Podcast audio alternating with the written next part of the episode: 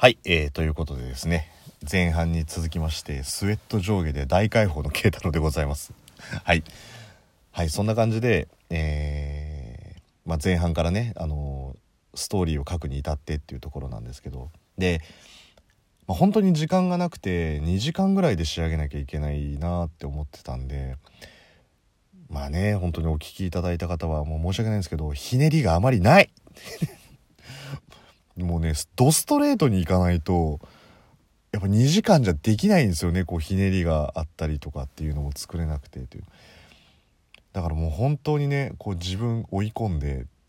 なんでなんでラジオトークのネタ作んのにそのそんなに追い込んでんだっていうね初めてかもしれないですね。なんかそんなにこう自分なんか追い込んだみたいな。でまあ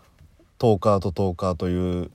設定とまあ、恋愛ネタでやってこうかなっていうところがあったんで、まあ、あと次はキャラクターを決めるところかっていうところで、まあ、キャラクターを何人か出してでそれをどう絡めていくかっていうところでどんどんこう書き進めていったんですよ。で結構ね難しいんすよねあれ。まあもう言うても私サラリーマンであって物書きしてないんでどういうふうに話の展開をしてっていいのかっていうのが全くこう分かんないんですけどまあ展開としてはあの後半の説明文にも書きましたけど大人な気持ちで聞くとちょっとしらけちゃうんだけど子供の時ってなんかそういうのあったよねみたいなストーリーってあると思うんですよ。ちょっと聞けばいいのにとかちょっと確認すればいいのにとかそういうのをしなかったりとか一瞬のその場面を見てなんか一喜一憂するみたいなのってあるじゃないですか。ねなんか大人になるとそんなこと全然なかったりするのに子供の時ってその相手の仕草を見てああもうなんかもう無理だわみたいな感じだったりとかだからなんかそういうなんだろう若い時の恋愛感みたいのを出したかったんでちょっとなんかこうねコテコテな感じで進めていったんですけど。でいろいろ書いていってでまあ2時間いかないちょっと前ぐらいにあの一通り書き終わったんですよ。で一回読んでみたんですね。ざーっと。でさすがに量的に12分で全部を伝えるってちょっと難しいなと思ってたんですよ。起承転結を。だからまあ前半と後半の2本立てぐらいのストーリーだから24分ぐらいのストーリーだったらまあなんとかこういろんなところを触れて起承転結迎えられるかなと思ったんですけど。まあね実際書いてみたら終わらないっていうね。終わらないんですよ。で、これ、あの、シナリオを書いてみて思ったんですけど、シナリオを膨らませなきゃいけないという状況と、12分間っていうこの時間の制約と、あと僕が話すこのスピードっていうののバランスを取るのがめちゃめちゃ難しくて。で、文字数で言うと、えー、確か僕が最初に書き上げたのが1万2000文字ぐらいだったんですよ。で、結果、結果なんですけど、僕が12分間で喋れる文字数って大体4000字多くても4500ぐらいなんで到底間に合わないんですよ。でこれ難しいなと思ったのは会議とかって1人持ち時間5分でもう6分になっちゃうことってあると思うんですけどもうこれ12分になると強制的に切れちゃうじゃないですか。だからもうそれが全然できなくてでやっぱり何回話してみても僕4000から4500ぐらいが限界だと思うといいとこ8000から9000文字ぐらいなんですよ。そうすると約、えー、3000文字とかぐらいは削っていかなきゃいけないんでストーリーがどんどんどんどんこう変更していかなきゃいけないっていうところで だちょっと消してはストーリー変えみたいな感じにしたのが、まあ、今のまあ、自分の話せる文字数の中での限界値みたいなところでえー、っとね確か4000と4200ぐらいで収めたんですけどだから本当にね難しいっていうのとやっぱり創作活動をしている方ってすごいなって思いますね。曲に文字を載せたりとかそういうことしてるわけなんでもう何小節でこう文字を入れ込むとかね12分間で恋愛の話をしなきゃいけないっていうところのこの制約。で自分の話せる文字数とおそらくそれこそねウイロウリみたいな展開でバンバンバンバン喋っていけばもうちょっと話せるかもしれないんですけどやっぱり朗読ってこう間は重要なんですけどその間を取ると普通に3秒ぐらい取られちゃったりとかするんでそういうのも結構大きかったりとか。まあ結果としてですよ。結果としてなんですけど間は全然足りないんですよ。だから前半後半両方聞いてももうちょっとなんかこうなんとかだよね。ごめん。みたいな感じにしたかったのが、そんなに秒数取れねえみたいな感じなので、それも余計にこう、慶太郎のストーリーが薄っぺらい感じになっちゃうんですけど、でもまあこう、ストーリーまあ決めて、大体その文字数を収めて、で、次にこうね、読む段階がまあ大変。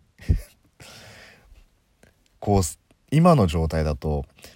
あ例えば、あ、違うなみたいなこと言えるんですけど、朗読なんで基本間違えちゃいけないって思うんでだから12分間に収めなきゃいけないある程度気持ち込めて読まなきゃいけないで間違っちゃいけないっていうのなのでもうはっきり言って地獄でしたね。だから後半なんてぶっちゃけ20テイクぐらいまでやってますから。もう最後までいかないし名前も間違えちゃうし、展開間違えちゃうし、みたいな。で、一番腹立ったのが、結構感情入れられて喋れたのに、あの、最後の方でペース間違えちゃって、それこそさっきの、はぁ、みたいなのに秒数を取りすぎちゃって、うまく話せたって思って、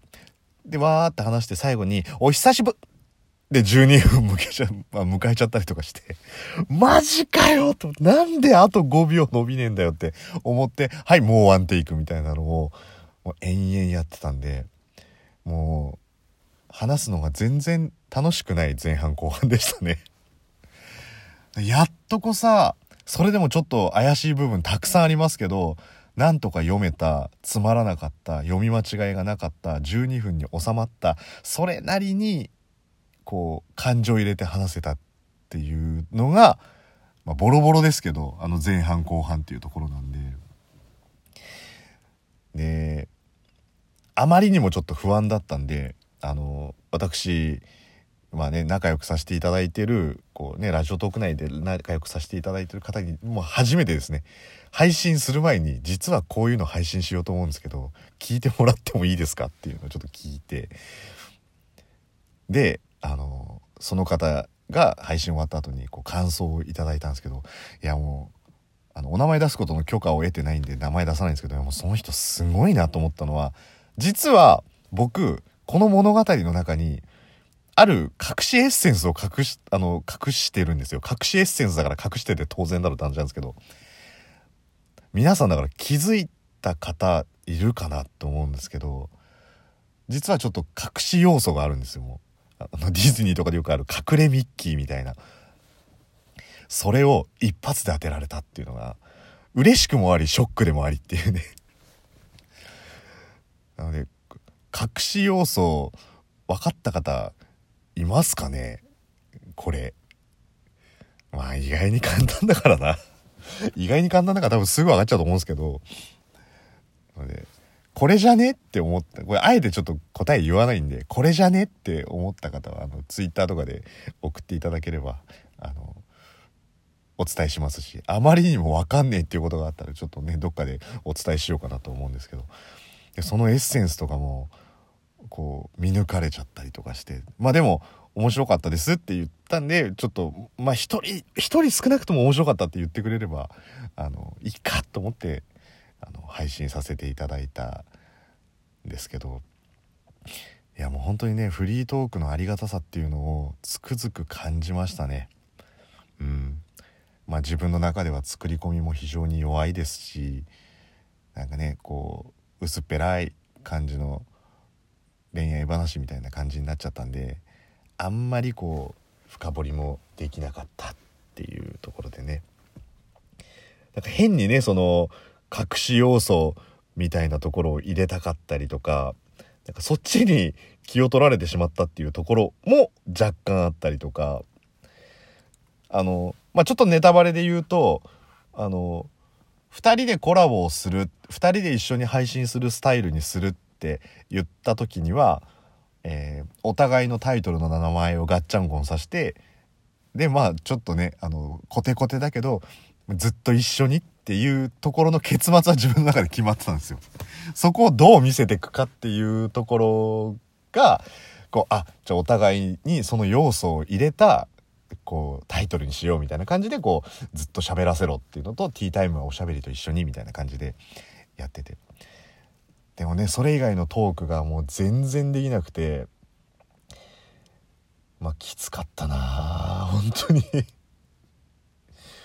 もうね今読み返してみてももう読みたくねえなっていうね。もう読んでるうちにねこう息とがだからもういいんだよ。やめたんだよって言った時にうるせえよ俺の方がやめてよみたいな感じで。もうなんか作中の人間と喧嘩し始めるっていうもうわけのわかんない状態になってくるっていうね。マジほんと助けてくんねえかなっていう。っていうかあのさ、お前ら二人もうちょっと仲良くしてくれれば、俺こんなに喋んの大変じゃねえんだけど、みたいな。もうわけわかんないことになってて。なのでまあ、そんなこともあって配信させていただきましたっていうね、お話をさせていただきたかったのが、えー、今回の反省会なので、まあ、もしよろしければ、聞いてない方は聞いていただいて、隠し要素を気づいた方は教えていただければと思いますので、えー、そんな感じで、慶太郎でした。